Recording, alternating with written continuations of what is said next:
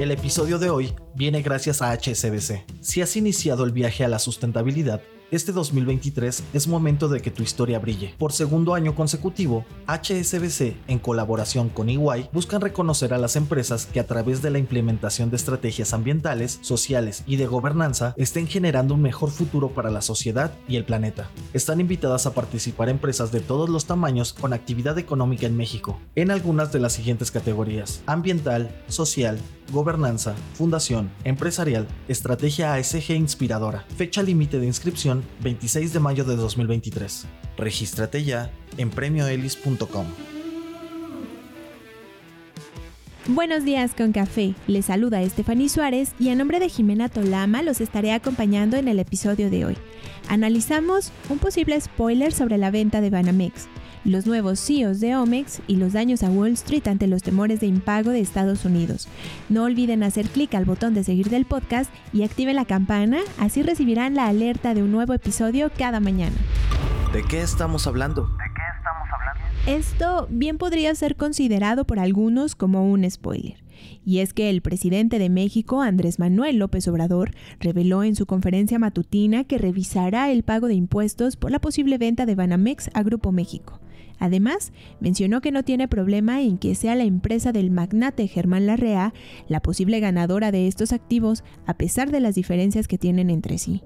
El mandatario mexicano dijo que en 2001, cuando se llevó a cabo la venta de Banamex a Citigroup, no hubo pago de impuestos a la Secretaría de Hacienda encabezada entonces por Francisco Gil Díaz. Su objetivo es que eso no vuelva a suceder así que estará atento a las implicaciones fiscales de la operación. AMLO al parecer está complacido, ya que Citigroup estaría siguiendo sus recomendaciones, que los compradores sean mexicanos y que el acervo cultural, incluidos edificios y colecciones de obras de arte, permanezcan en México. Los tambores sobre una inminente noticia continúan sonando cada vez más fuerte, pero aún nada es oficial. Recordemos que este proceso de venta se inició desde enero del 2022 cuando Jane Fraser, CEO de Citigroup, anunció la decisión de salir del negocio de la banca de consumo pequeñas y medianas empresas en el país. Este movimiento está alineado a sus planes de alejarse de los negocios de consumo en México, Asia y Europa. Acciones y reacciones. La posible compra de Banamex por parte de Grupo México también generó la reacción de Credit Suisse. Los rumores en diversos medios han apuntado a que la compra del 80% del negocio de consumo de Banamex ascenderá a 7 mil millones de dólares, un escenario que está siendo considerado por los analistas como costoso, tanto en el valor intrínseco como en el relativo, ante las pocas sinergias visibles con Grupo México. Recordemos que el conglomerado de Germán Larrea está compuesto por negocios en minería, transporte ferroviario, e infraestructura. Las anotaciones de los analistas de Credit Suisse no quedaron ahí. También están apuntando a las posibles implicaciones que la operación tendría para Banamex, que ha luchado por revertir su pérdida de participación de mercado. Se preguntan, ¿es buena idea que el banco caiga en manos de una empresa con poca experiencia en el sector bancario? Relevos. Omex, una desarrolladora de vivienda que pasó hace casi una década por un concurso mercantil, cambiará de liderazgo. A la empresa no llegará uno, sino dos directores generales quienes reemplazarán a José Alberto Baños, quien fue CEO desde 2017. Desde el 16 de mayo, el liderazgo en Omex es compartido por Fernando Guerrero y José Manuel Valadez.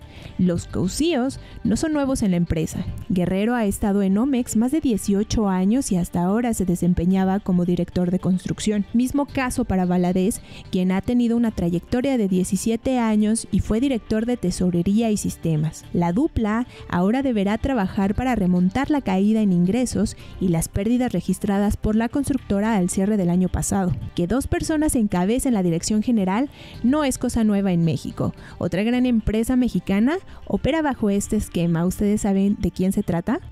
Exacto, de Grupo Televisa. En otras noticias. Una más del presidente de México. En conferencia matutina del 16 de mayo, propuso reestructurar la deuda de la empresa siderúrgica Altos Hornos de México con el gobierno local. La propuesta del mandatario busca un acuerdo con el gobierno para aumentar el plazo, poder calendarizar los pagos y poder regular su situación financiera.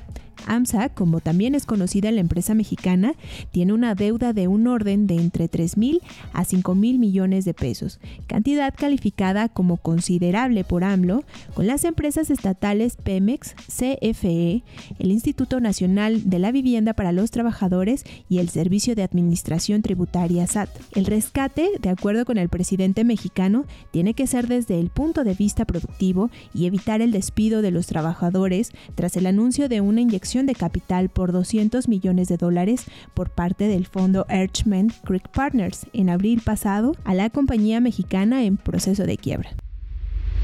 El último sorbo. La espera de la decisión de los legisladores sobre aumentar el techo de la deuda ha generado la preocupación de diversos líderes en el centro accionario más importante a nivel mundial. Los principales ejecutivos bancarios de Estados Unidos han enviado un mensaje contundente a los líderes estadounidenses. Háganlo ahora. Lo anterior por una serie de gastos que están comenzando a identificar los banqueros ante un anuncio de impago, según reportaron fuentes con conocimiento de la situación a Bloomberg.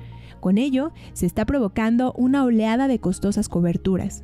Algunos líderes industriales dijeron que el impago podría causar un estancamiento prolongado que puede dañar la confianza en la solvencia de Estados Unidos y un aumento en los costos para los contribuyentes de la nación. Los diversos grupos están preparando a los participantes del mercado para un periodo que aún no se ha visto ni probado y evitar que se les tome desprevenidos.